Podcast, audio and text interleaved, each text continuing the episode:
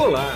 Você vai ouvir agora um episódio do podcast Vida Moderna para ficar atualizado com o que existe de mais moderno e deixa a vida mais interessante.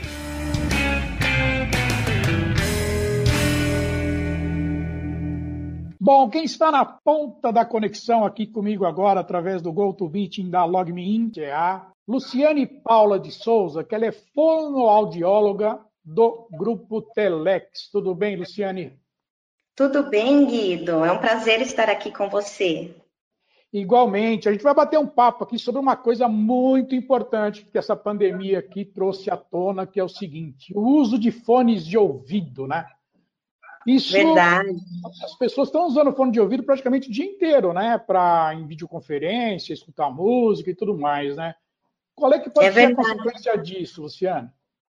Bom, olha, Guido, nessa pandemia, é, é o que você falou mesmo, né? É, o trabalho virtual exigiu muito o uso de, dos fones de ouvidos, né? Então, as reuniões virtuais, até as crianças, né, os adolescentes usando mais o fone de ouvido nas aulas online, os familiares e os amigos nas videoconferências aí, usando o fone de ouvido, na hora de divertimento, ouvir música. Então, as horas com o uso de fone de ouvido aumentaram bastante, né? Então, as consequências disso geram muito uh, a perda auditiva, né? Então, pode causar a perda auditiva, o zumbido, o uso prolongado dos fones de ouvido pode causar mesmo depois que se tira o fone de ouvido, aquele incômodo de você ficar sentindo aquele barulho de cachoeira, um barulho de apito, isso Sim. pode estar causando lá para frente uma lesão nas células do ouvido e a perda auditiva precoce. Agora, tem um estudo da Organização Mundial de Saúde, OMS, que fala que mais de um bilhão de jovens no mundo está correndo o risco de desenvolver algum problema de audição, né? Isso por causa da exposição prolongada. É um número grande, hein? Muito grande, né? E a estimativa da OMS é que esse risco atinja 50% dessa população entre 12 e 35 anos de idade.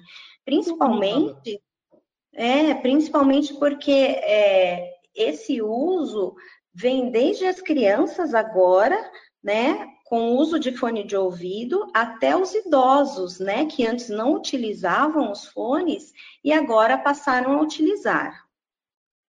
Agora, eles são jovens, né? Podem ter problema. E esses problemas eles podem ir se agravando ao longo da vida, ou ele, ou ele para. Teve o problema, para, não vai, não vai evoluir mais. Ou não é bem assim, a evolução ela é meio constante. Não, pode evoluir sim. Dependendo da forma com que se usa o fone de ouvido, isso pode agravar. E também tem as condições genéticas, né? Se na família já tem é, esse histórico de perda auditiva, isso pode se agravar. Entendi.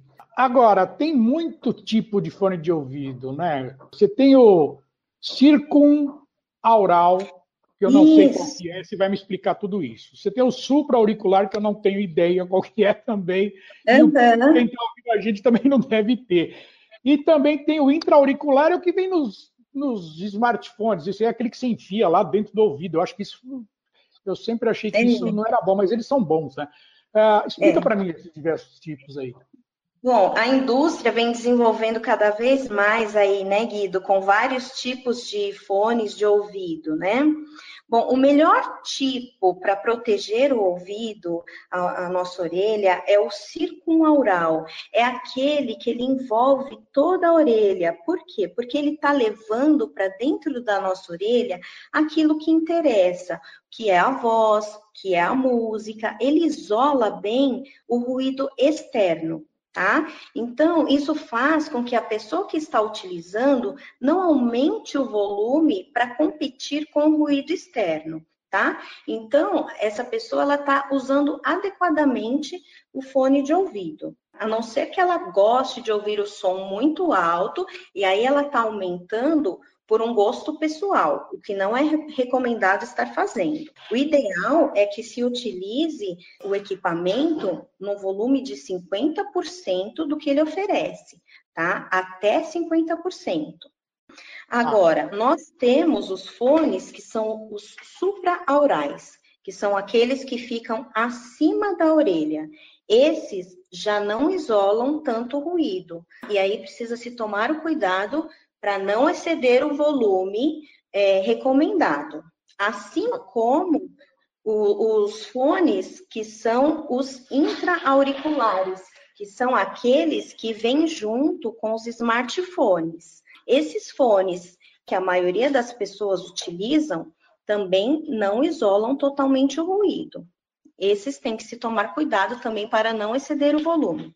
Agora, um fone que também é recomendado é o intra-auricular, que são aqueles fones que a gente utiliza por Bluetooth ou True Wireless. Né? Eles isolam bastante os ruídos externos, mas por ficar totalmente dentro da orelha, muito próximo também ao canal auditivo, por essa proximidade, não é ideal é, se utilizar por muito tempo, porque pode também causar um dano auditivo. Aliás, nenhum fone é recomendado usar por muitas horas. Tá? Seria isso. Esses são os tipos de fones. Entendi. Você falou do supra-auricular que ele fica acima da orelha. Quer dizer, não é que ele fica acima da orelha, fora da orelha. Ele, ele, ele não esconde a orelha, né? Quer dizer, ele, ele fica só por fora, assim, né? Isso, isso mesmo. Ah, tá bom. Tá bom. Você tem alguma dica para dar, assim, para quem está escutando a gente, eh, sobre maneiras que não se deve usar e que deve se usar o fone de ouvido? Você já falou algumas, né? Mas se, você tem mais algumas.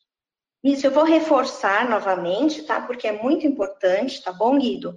Então, não exceder o uso de fone de ouvidos por muitas horas, tá? A gente vê, é, principalmente os adolescentes, usando os fones de ouvidos praticamente o dia todo. Isso não é conveniente porque assim, agora eles não estão vendo a consequência disso, mas mais para frente isso vai causar um dano auditivo. Nunca exceder qualquer equipamento, seja celular, seja um equipamento eh, de TV, né, que às vezes se ouve com, com o fone de ouvido, tá? Não exceder os 50%, tá? Pode-se chegar até os 50%, mas não exceder esse volume. Sentiu qualquer zumbido, eh, qualquer incômodo no ouvido, sentiu que o ouvido tampou, procurar um médico otorrino e verificar se já não, já não é algum sinal de perda auditiva. Aí ele vai provavelmente solicitar um exame de audiometria, onde nós vamos verificar se há algum dano auditivo. Entendi. Para a gente finalizar agora, eu já ouvi relatos e escutei, inclusive, em entrevistas de pessoas que vão perdendo a audição e elas vão se desligando do mundo. Quer dizer, elas vão, elas vão se isolando, elas vão ficando quietas, ficam irritadas. Qual é que é a consequência de perda de audição, principalmente na velhice? Sim. O que acontece? Geralmente, né, com a perda auditiva, a, a pessoa vai se isolando mesmo do contato social. Já com a velhice, há um enfraquecimento das células do ouvido e, naturalmente, há uma perda auditiva. E esse idoso ele vai se isolando do convívio social, né? Ele já começa a achar que ele é um problema, que as pessoas não têm paciência com ele, de se repetir o que está falando, ele vai se isolando do convívio social.